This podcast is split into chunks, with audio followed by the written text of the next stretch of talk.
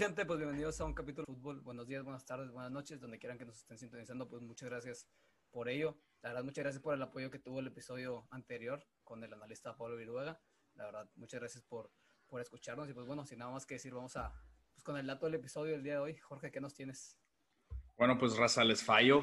Este, no encontré un dato con el número 7, pero ya que encontré dos con el número un trabajo nada más. Encontré dos con el número 8, no me estés molestando. Tenemos uno con el número 8 para este y otro con el número 8 para el siguiente. ¿Sabías tú? ¿Sabes cuántas bloque, tacleadas, perdón, este, rompió Marshawn Lynch en la correa famosa contra los Saints? No me digas. ¿Ocho? ¿Ocho? Ocho. bueno, ahora sí, sin nada más que decir, los invito, ya saben, si son mayores de edad, tomarse una chelita conmigo y disfrutar del podcast. Adrián, empiezas con las Flash News. Vamos a empezar con las, Flash News que faltaron en el episodio pasado.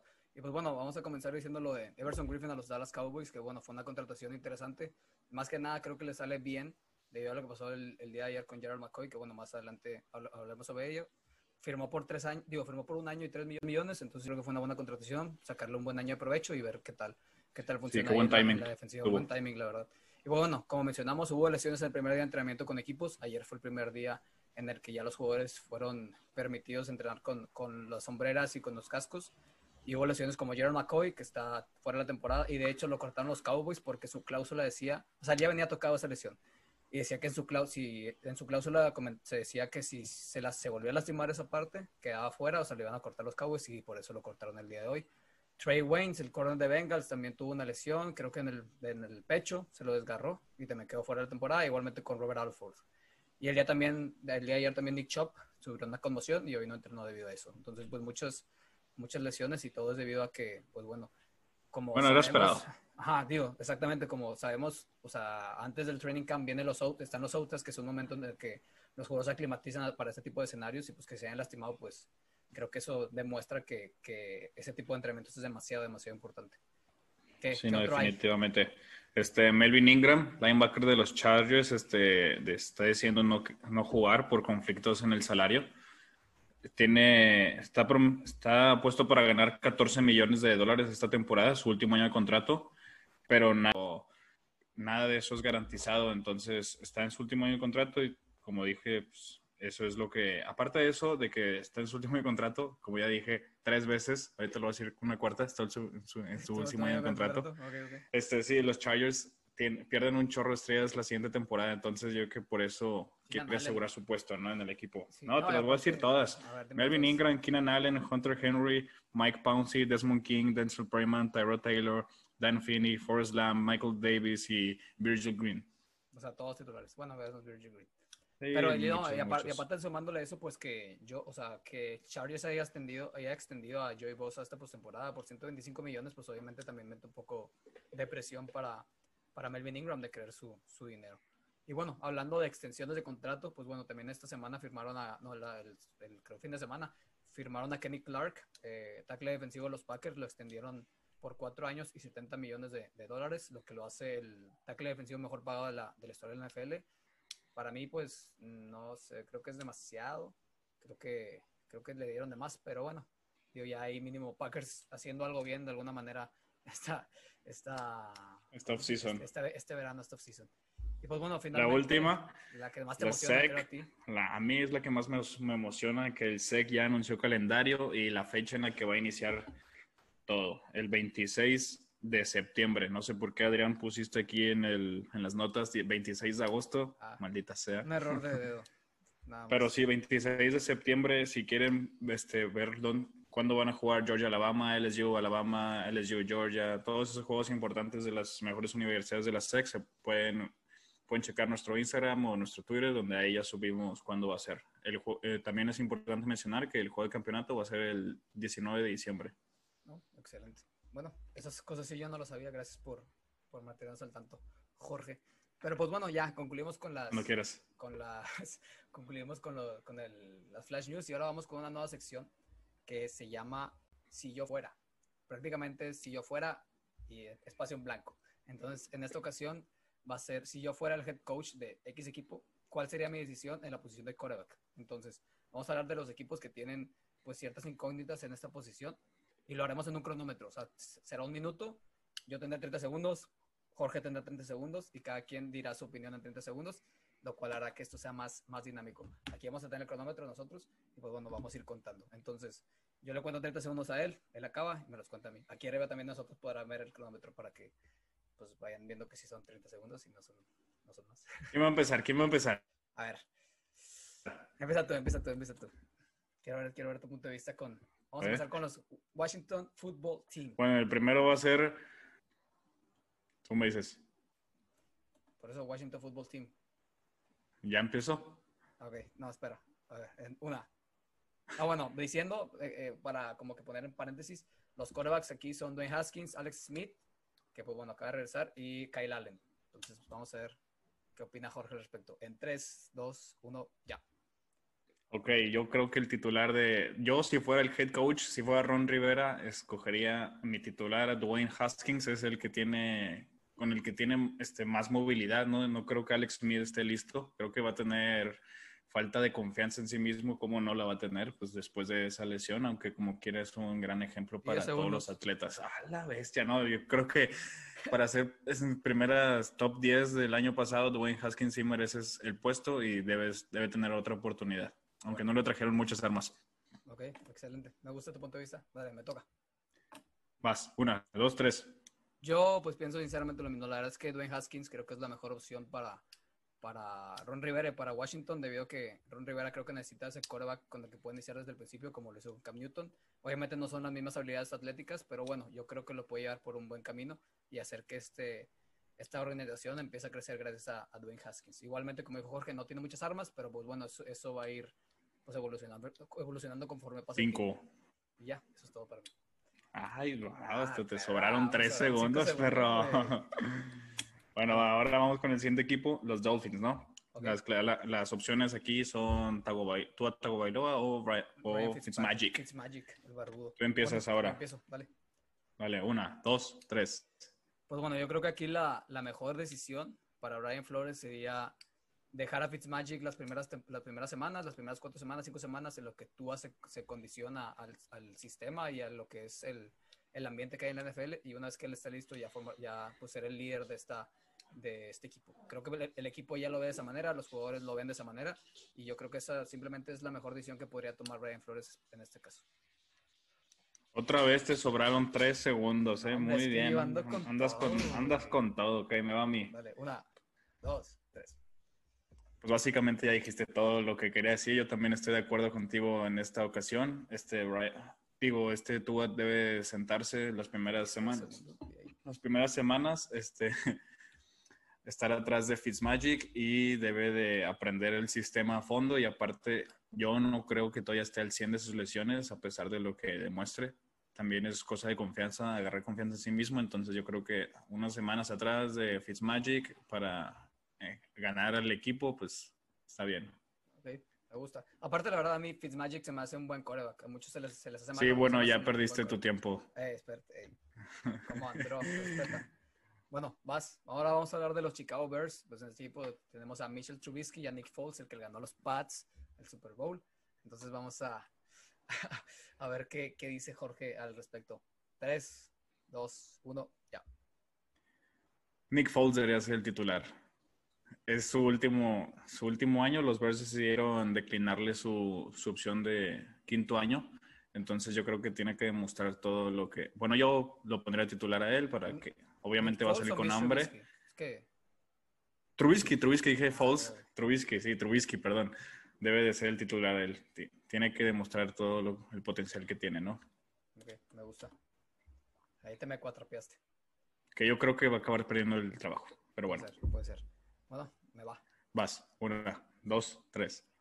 Yo creo que aquí la respuesta es la siguiente. Yo creo que Mitchell Trubisky puede tener tres juegos en los que se vea si está listo para, o sea, si en serio está listo, si puede aprovechar su quinto año, y si es que no está listo, ahora sí meter a Nick Foles. Obviamente Nick Foles está para meterle presión.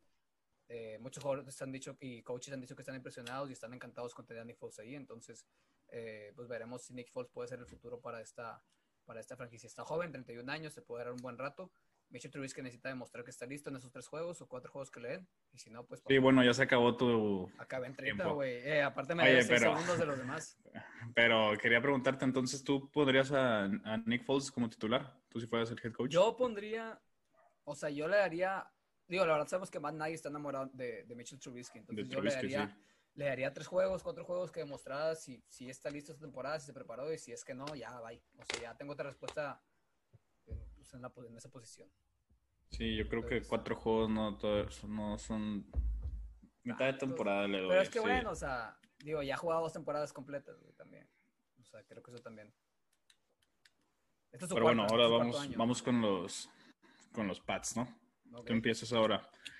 Cam Newton o Jared Stidham. Vas, una, dos, tres.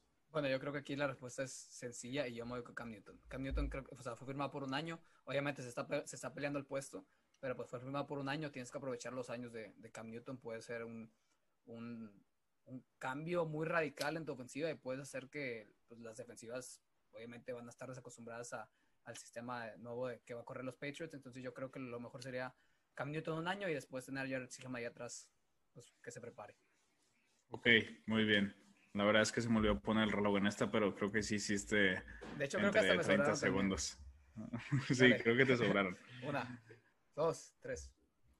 Sí, yo también creo que Cam Newton, este, McDaniels va a tener la oportunidad de lucirse, ¿no? Mostrar el, verdadero genio que es. Aunque en, en, el inicio del training camp han tenido las mismas reps en los entrenamientos Steelham y Cam Newton. Nada más que hoy Steelham en el segundo día tuvo tres interceptados y a Cam Newton pues le fue bastante bien, la verdad. Entonces yo creo que poco a poco ahí va a estar demostrando Cam Newton que él será el titular para este año. Me gusta. Pensamos muy similar, ¿eh? Esperaba más diferencias. No, no, pues no me, no creo que alguien piense que Stidham debería ir arriba de Cam Newton. Digo, tú siendo, fan, tú, siendo super fan de Stidham decía lo mejor. Bueno, vamos a hablar ahora de, de los Chargers ya para concluir esta sección. Este, los quarterbacks de los Chargers pues son Tyro Taylor, que fue, que fue banca de, de, Baker Mayfield, y también a Justin Herbert. Entonces vamos a ver qué opina. Jorge, empiezas tú en 3, 2, 1, ya.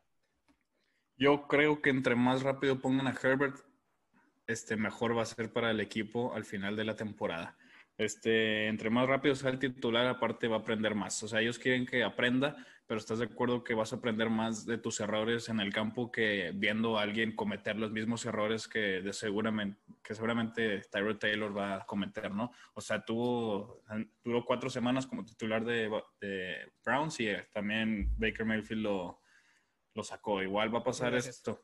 Ok, bye. No, puedes sacar, acaba, acaba. no, este, sí, como, como, no, pues ya había acabado, la verdad, este, entre más rápido sea el titular, mejores las oportunidades serán de, de Herbert para que aprenda más rápido. más. Una, dos, tres. Ok, bueno, este es mi plan. Yo, si yo fuera el head coach, mi plan, si yo fuera Anthony Lynn, mi plan sería traer a Taylor, igual como, como lo hicieron con Baker Mayfield, eh, las primeras seis semanas jugando, y después bye. Que se aprenda el sistema, él, él, es mi futuro, él es el futuro de esta franquicia, con él puedo hacer lo mismo que hago con Tyler Taylor. Entonces, mejor preparo a mi, a mi, a mi chico maravilla para mi futuro y ya, de ahí no me muevo. Le doy tiempo para que se prepare, con él hago, hago trizas la liga. Pero, ok, sí, hasta te, sobra, te sobró un segundo, pero quiero preguntarte, ¿no crees que se, se acomodaría más rápido en el sistema si empieza de titular? O sea, ¿qué? Mm, no, no, porque yo creo que eso que dices tú, que es más fácil aprender cuando estás equivocándote en el campo, lo hacen en, pretemporada. Ahí se equivocan. Digo, es un diferente nivel, obviamente, pero si es la NFL, ahí te equivocas. Y en este caso, pues no, tienen, no tuvieron ni los autos para prepararse no tuvieron tampoco la pretemporada para prepararse. Entonces yo creo que... Sí, sí, sí, pero... a, ver, a, ver, a, este ver, a ver, a ver, a ver. Estamos hablando de, hoy, hoy. En este caso, Tyro Taylor empieza porque tiene que empezar. O sea, él es el veterano, él ya tiene un año con los Chargers, entonces él ya sabe el sistema. Entonces, a él lo uso y ya cuando vea que Herbert está listo para entrar en las quinta semana, sexta semana, ya lo meto. Respeta, soy Sí, sí, sí, sí, no, sí, ok. Si yo fuera el head coach sería totalmente diferente, por eso no vas a formar parte de mi staff cuando sea. Ah, ok. Coach Sánchez, sáquelo de su staff ya. Pero bueno, yo te iba a decir que esto, los Chargers, o sea, deben de, o sea, entiendo el punto de vista, si estamos hablando tipo de, de Aaron Rodgers y este Jordan Love, porque no se compara el nivel que va a tener Aaron Rodgers y ah, Jordan Love, pero el nivel que va a demostrar Tyro Taylor va a ser similar al que va a demostrar Herbert las primeras semanas, o sea, va a cometer muchos errores, sí, pero a él se les pasa porque es novato, a Tyro Taylor ya, ¿para qué? Pero te vas por lo seguro, a iniciar la temporada. Estás, estás despreciando tiempo con Tyro Taylor. No creo, no creo, la verdad es tiempo para que se prepare Herbert. O sea, Herbert necesita tiempo para prepararse y como te mencionas, o sin, pretemporada y sin notas, está muy difícil que, ya se haya aclimatizado completamente al, Pues los coaches han dicho, los coaches de los Chargers han dicho que, que ha estado mejorando pues mucho y que, han estado impresionados. Estás acostumbrado a que Philip Rivers no se mueva una madre en los entrenamientos y luego ves a un güey de su tamaño, moviéndose rápido, pues claro que Por eso, pero tienes al mismo, tienes al mismo Taylor Taylor que tiene las mismas set de habilidades, ¿no? Y están, están más impresionados por cómo se está envolviendo Herbert en el sistema que Tyro Taylor. Por eso, entonces Tyro Taylor, ya tiene, Taylor ya tiene un año ahí. Eh, respétame, yo soy el head coach, güey, yo sé lo que hago. Sí, tu equipo, si tu equipo tendría una temporada de seis días, mientras que el mío ah. tal vez podría 8-8 con Herbert de titular. Tal vez tu equipo las primeras cuatro semanas va a acabar 0-4, mientras que el mío con Herbert podría ganar dos juegos. Pero está bien, está bien. Bueno, eso fue todo por esta, esta sección. Ahí nos comentan qué, qué les pareció. Y pues bueno, vamos a sacar este episodio con un debate. Vamos a, a, implementar los debates en lo que es la metodología de, de los podcasts. Y pues para abrir este primer debate, vamos a hablar sobre a qué quarterback prefieres en tu equipo, a Dak Prescott o a Carson West. Jorge, ¿quieres empezar? Quiero que empieces tú. No, quiero, que ah, empieces tú. Quiero que empieces tú. Ok. Bueno, yo por mi parte, yo voy por, por Dak Prescott. Esto la verdad es que estadísticamente hablando, viene de su mejor temporada en cuanto touchdowns y en cuanto a yardas se refiere. Igualmente, la temporada pasada tuvo una calificación de 8.2 según PFF, Pro Football Focus, que es una de las páginas pues, con mayor veracidad en cuanto a estadísticas de fútbol americano se refiere. Mientras que Carson Wentz en, esa misma, en ese mismo rubro tuvo 75.6. Ok, yo también prefiero a Dak Prescott porque es double threat. Promedio alrededor de 5 touchdowns terrestres por temporada. Y aparte para mí, en mi opinión... Carson Wentz no lo es. Eh, no es tu turno para hablar todavía. Gracias. Eh, para mí es top 10 en la NFL, claramente. Creo que no hay duda sobre eso. Encima de él yo veo a Mahomes, Jackson, Russell Wilson, Drew Brees, Aaron Rodgers y Watson podría ser. Lo veo como sexto, octavo mejor QB de la, de la NFL. Y pues sobre todo cuenta con una, una gran ofensiva que es Zeke, eh, Amari Cooper, eh, Michael Gallup y CD Lamp. Entonces yo creo que por ese lado yo me iría más por, por Dak. Pero bueno, hablando un poquito más de lo que él ha logrado y de lo que a él le, le afectó la temporada pasada, pues bueno, primero esa temporada está jugando bajo el franchise tag o la etiqueta del jugador franquicia, que prácticamente está jugando bajo el promedio de salario que le dan a, a o sea, los corebacks alrededor de la liga. Y, y así, y obviamente pues está peleando por el gran contrato que él, que él se merece, porque pues se lo merece. Creo que le ha dado, es el, es el coreback que más, el segundo quarterback con más victorias que tiene este, desde que entró a la liga. El primero es Tom Brady, obviamente, contando la temporada y todo. Este, y pues bueno, ahora hablando un poco más de lo que le sucedió en la temporada pasada, él tuvo las, las más yardas perdidas debido a pasos soltados en 2019, que fueron 392, mientras que Wentz tuvo 391, no hay mucha diferencia. O sea, es lo mismo, o sea, es lo mismo. Nada más te recuerdo, te ibas a usar ese stat, nada más que se te olvidó. O sea, lo sí, sí, sí, sí, sí, sí, sí, no es cierto. Ok. Igualmente, pues tuvo, tuvo el mayor rate de pases dropeados. Mentiroso en el 2019, eres. Tuvo 43, mientras que Wentz tuvo 32 y se quejan de las armas que tenía Carson Wentz. Este, o sea, diciendo, si hubieran atrapado esos 43 pases, estamos hablando que el güey hubiera, o sea, que el quarterback, Dak Prescott, hubiera superado las 5000 yardas fácilmente y hubiera anotado 35, 35 TDs sin ningún problema. Ahora, para la siguiente temporada, Dak Prescott, o sea, en esta temporada pasada, Dak Prescott terminó como el segundo mejor quarterback en cuanto a yardas, en una ofensiva que fue la que, la vigésimo primera que más lanzó el balón en la NFL. Y esta temporada llegó Mike McCarty, que en Green Bay tuvo el promedio más alto en la historia en cuanto a jugadas de pase se refiere. Entonces, yo por, yo por mi parte, yo me voy por Dak Prescott por tres simples cosas. Número uno. Ah. Ajá, acaba, acaba de ah, hablar. Ajá. ya me estás hartando. Ya te estoy hartando. ok. Número uno. Creo que es, es double threat. Te puede jugar cualquier tipo de ofensiva.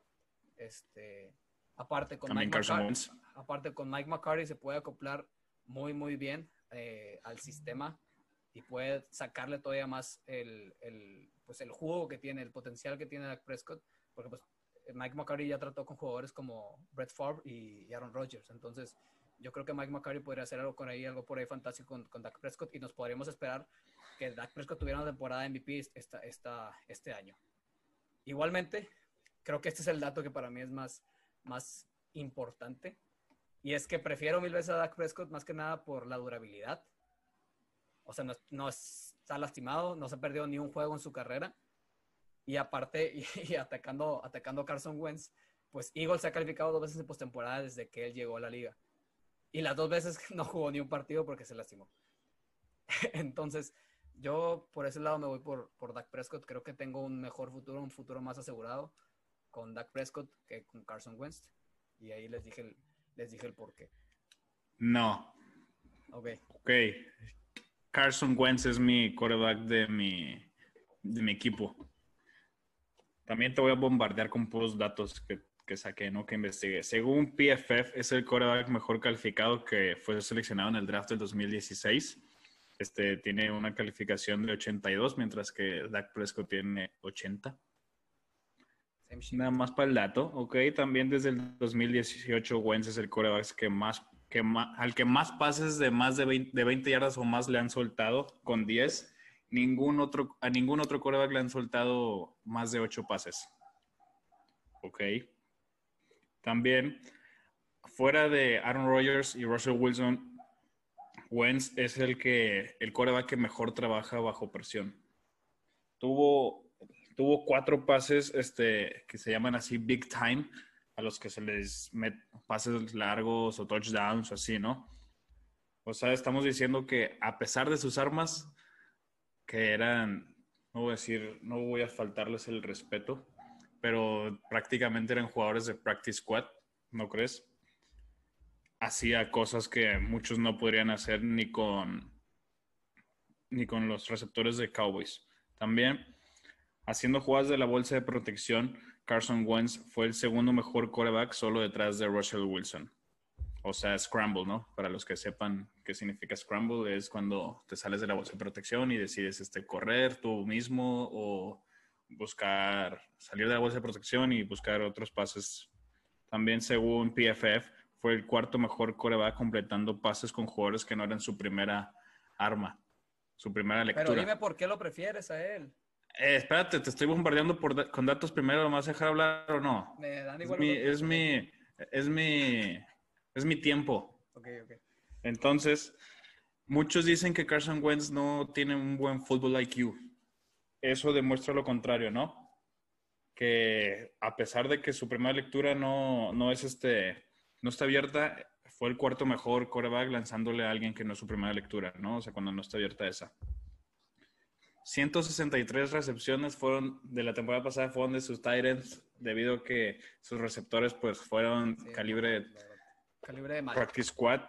Este ninguno de sus receptores tuvo más de 500 yardas o 5 touchdowns. Fue el peor cuerpo de receptores en la liga en cuanto a yardas después de la recepción. Promediaron 2.8 yardas después de la recepción. Sufrió 38 sacks. Algo que, por lo contrario, Prescott fue el segundo coreback que jugó, que haya jugado toda la temporada y que menos sacks tuvo.